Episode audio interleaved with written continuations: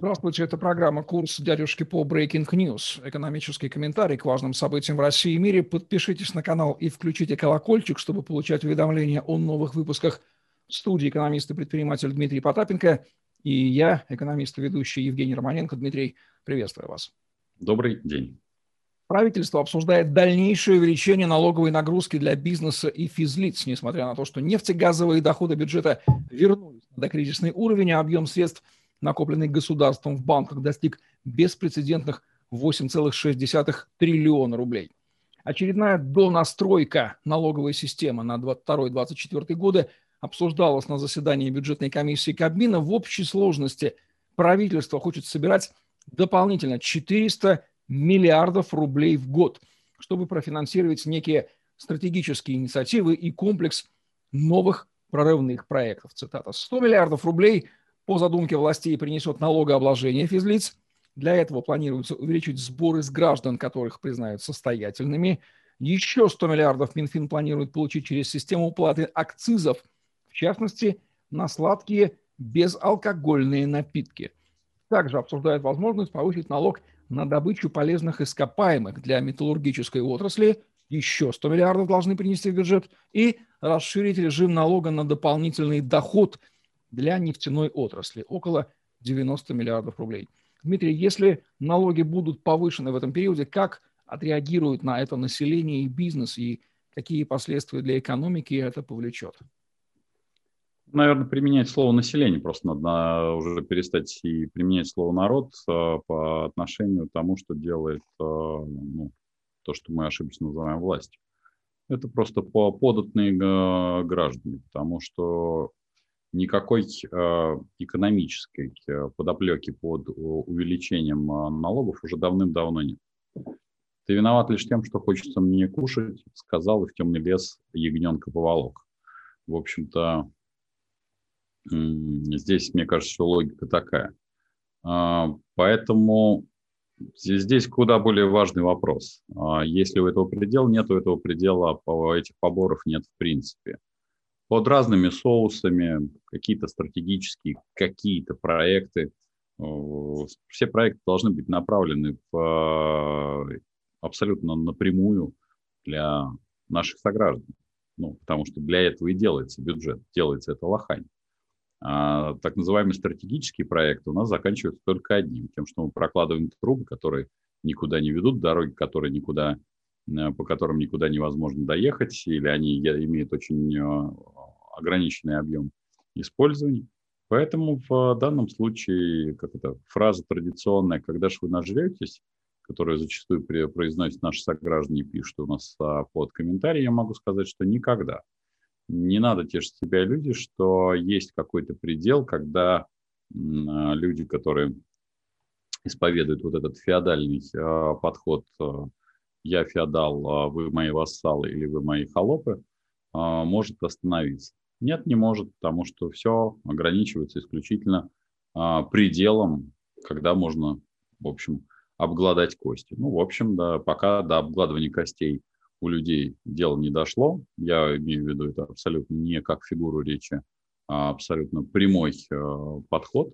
Поэтому пока людей никто не поедает, их не сдают в качестве вторсырья на в, пункты, не используют их как батарейки, как в фильме «Матрица», Поэтому я думаю, что предела, по сути дела, нет. А уж э, будет ли, принесет ли вот все эти так называемые стратегические проекты пользу, но они принесут только людям очень приближенным к оперативу, связанным с водными ресурсами. Поэтому вопрос доколе, до то ли, да пока наши сограждане все-таки не осознают, что наконец-то хоть как-то нужно уметь сопротивляться ну, малыми средствами, крупными средствами. Я сейчас в данном случае даже говорю хотя бы о законных средствах, которые у людей еще остаются. А незаконные средства, я вам сразу могу сказать, что система подавления и машина, она отлажена. А законные средства наши сограждане предпочитают не использовать, по-прежнему считая, что должна быть какая-то идеальная система, в том числе там выборная, упаси Господь ее употреблять в нашем экономическом обзоре, которые должны кто-то принести на блюдечке с голубой каемочкой. До тех пор, пока люди относятся к себе так наплевательски, не надо тешить себя иллюзий, что кто-то будет относиться к вам лучше, чем вы того достойны. В России впервые за 4 года начало расти число корпоративных банкротств. За январь-июнь несостоятельными были признаны 4918 юрлиц. По сравнению с прошлым годом их число выросло на 9%, но осталось ниже до кризисного 2019 года, когда за январь-июнь обанкротилось больше 6 тысяч компаний. Хотя пока фактически банкротств меньше, чем до пандемии, оптимистичные цифры не полностью отражают ситуацию – в среднем длительность рассмотрения дел о банкротстве в России составляет от 7 до 9 месяцев, а мораторий, введенный на период пандемии, отменили только 7 января. С тех пор кредиторы сообщили о намерении обанкротить 16 тысяч должников. Это на 30% больше, чем годом ранее. Мораторий не спас бизнес от краха, лишь отсрочил его. И в третьем-четвертом квартале можно ожидать всплеска отложенных банкротств прогнозируют аналитики. По данным Росстата, на конец апреля 6 миллионов юрлиц российских имели просроченную кредиторскую задолженность общим объемом 4 триллиона рублей. Из них 2,7 триллиона компании задолжали собственным поставщикам, еще 90 миллиардов государству. Дмитрий, о каком экономическом состоянии российских организаций говорят нам эти цифры? Знаете, если отмотать э, на год э, назад, э, год назад в приблизительно в мае прошлого года, то, может быть, где-то это был переход июня, честно говоря, выпуск надо, выпуски надо наши пересмотреть. Я говорил о том, что к концу года у нас пойдет волна корпоративных банкротств, корпоративных и частных банкротств. И, собственно говоря, ряд тенденций я просчитывал именно исходя из э, этого тренда. А, ну, наши власти сделали такой финт ушами, достаточно смешной. Смешной в той части, что они запретили банкротить. Это, знаете, как запретить быть бедным. И поэтому мы сейчас видим тот эффект э, отложенного банкротства, который перетек на этот год. Поэтому банкротство-то они могут запретить второй раз. Это правда. Другое дело, что рынок э, никоим образом это не заметит. Ну, просто люди и компании будут умирать э, в долгах, как в шелках, по-тихому без вот этой статистики. То есть мы сейчас опираемся на открытую статистику Росстата, а если, предположим, а, для того, чтобы скрыть эту статистику, будет опять-таки введен мораторий или запрет, то, в общем говоря, просто компании будут бросаться, будут множиться у налоговой подвисшие юридические лица, которые не в состоянии обеспечить оплату ни поставщикам, ни всем остальным. Поэтому, конечно, мы сейчас находимся, мы видим сейчас только вершинку айсберга, с частными и корпоративными банкротствами. Уже сейчас видно прирост по, а, например, а, у судебных приставов появления ипотечных квартир а, и вообще ипотечных сделок. Поэтому я думаю, что четвертый квартал, конец четвертого квартала, начало первого квартала следующего года, если опять наши власти не попытаются загнать пар в, под крышку этого уже рвущегося бака, то, скорее всего, эта волна, она просто нас захлестнет. Но власти, как обычно, традиционно стараются это залить все деньгами в банки. Ну, напомню, что ни при каких обстоятельствах тому, кому э, эти деньги нужны, а именно банкротящимся либо предприятию, либо физическому лицу, деньги не попадут. А вот в так называемую кровеносную систему, которая будет, как обычно, зачищена от, э, ну, по моим оценкам, еще на процентов 20 от так называемых проблемных банков, которые, я подчеркиваю, создаются абсолютно искусственно, мы увидим с вами под конец года, начало следующего. Инфляция в России продолжает ускоряться, обновляя многолетние рекорды. По итогам июня рост потребительских цен ускорился с 6 до 6,5%, стал максимальным с 2016 года. В июне российские потребители впервые в этом году начали сокращать расходы на фоне ускорения инфляции третьей волны пандемии. В условиях падающих реальных доходов спрос потребительский поддерживали банковские кредиты и проедание сбережений. За первый квартал, получив 14,3 триллиона рублей дохода, россияне потратили 14,9 триллиона, уменьшив денежные накопления на 600 миллиардов рублей. Еще 1,7 триллиона рублей физлицы получили в виде банковских займов, увеличив долг до исторически рекордных 22 триллионов рублей. С января по май Федеральная служба судебных приставов возбудила 3,7 миллиона дел по неуплате долга перед банками на общую сумму 482 миллиарда рублей.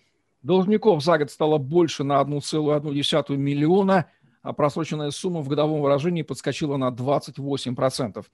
Количество граждан РФ, включая индивидуальных предпринимателей, признанных банкротами в первом полугодии 2021 года, превысило 88 тысяч, что в 2,1 раза больше, чем за тот же период года 2020. В январе-июне 2020 года рост показателя составлял полтора всего раза по отношению к такому же периоду 2019 года. Дмитрий, какой диагноз экономическому положению граждан России можно поставить на основании этой статистики?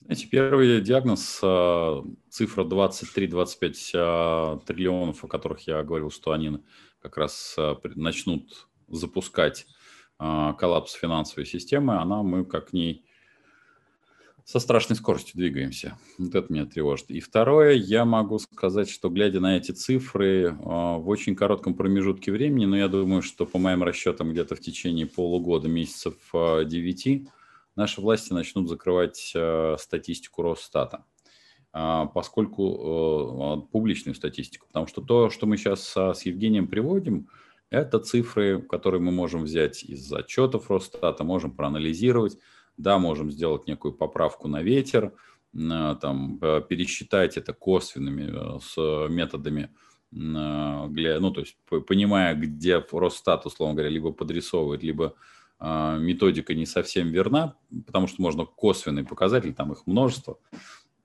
выбрать. И вот э, у меня есть устойчивое прямо понимание, что в очень коротком промежутке времени мы получим, чтобы не было как это паники на корабле, нам начнут рассказывать а, вот точно так же, как происходит эта ситуация с, со смертностью и ковидной смертностью. Я думаю, что нам начнут подрисовывать цифры. А так, конечно, все в порядке, идем ко дну. А, люди нищают, а количество денег, которые они занимают э, без шансов вернуть, становится все больше и больше.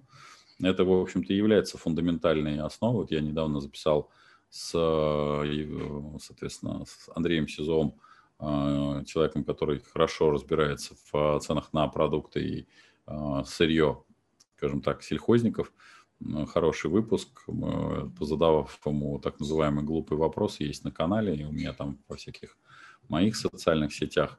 Ну, то есть то, то как власти пытаются управлять экономикой кованым сапогом и, соответственно, фальсификацией.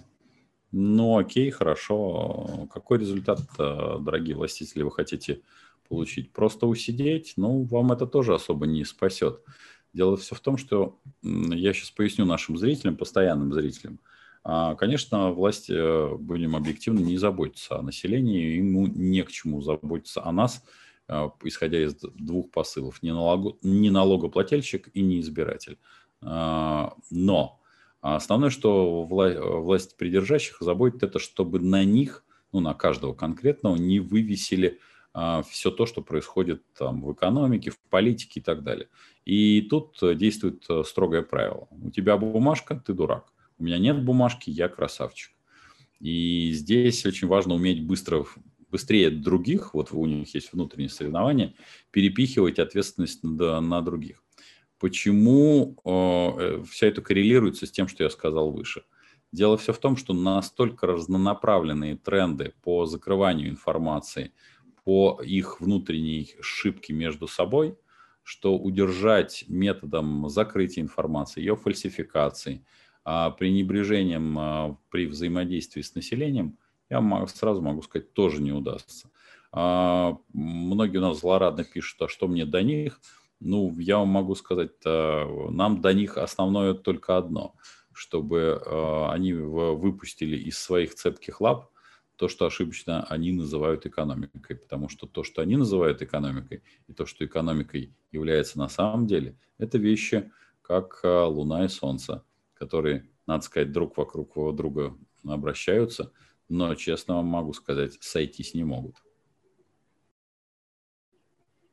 Дедоларизация Фонда национального благосостояния с помпой, объявленная на Петербургском экономическом форуме, немедленно обернулась убытками. В июне Минфин провел конвертацию долларовых активов в золото, евро и китайский юань. Я читался о сокращении размера фонда национального состояния на 363 миллиарда рублей.